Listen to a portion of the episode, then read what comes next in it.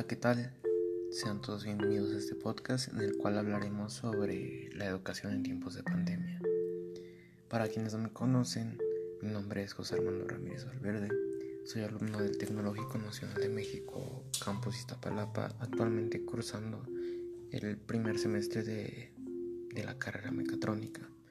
Y me encuentro con mis dos compañeros, José Luis Romero Méndez y Jesús David Prado Meraz Actualmente ellos cursando el primer semestre de la carrera de mecatrónica en la Escuela Tecnológico Nacional de México, Campus Iztapalapa.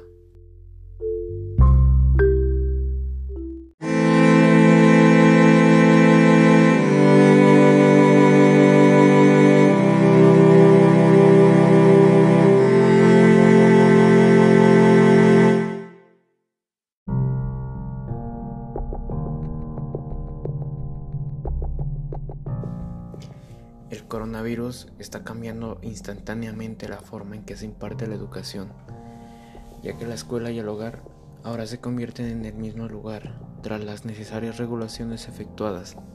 Según la UNESCO, más de 800.7 millones de niños y jóvenes en 119 países se han visto afectados al tener que hacer frente a la pandemia global. Y esto nos ha sacudido desde este año millones de familias en Estados Unidos se han tenido que unir al 1.7 millón de niños que se encuentran enrolados en educación en el hogar. Al igual que en México, donde la Secretaría de Educación Pública al principio había extendido el periodo, el periodo vacacional desde el 23 de marzo al 17 de abril del 2020. Actualmente seguimos sin regresar a las clases presenciales. Estas medidas terminan por iluminar la realidad de los muchos otros roles que la escuela ofrece además de lo académico, ya que para algunos resulta ser una complicación incómoda, mientras que para otros la situación es más preocupante.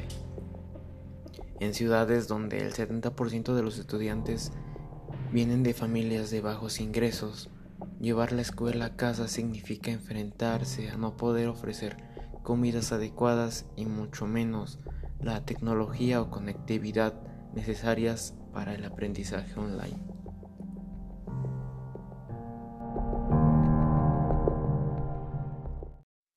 Para empezar con este breve podcast, le pregunto a mi compañero José Luis Romero Méndez qué nos puede decir sobre el paradigma de la educación a distancia.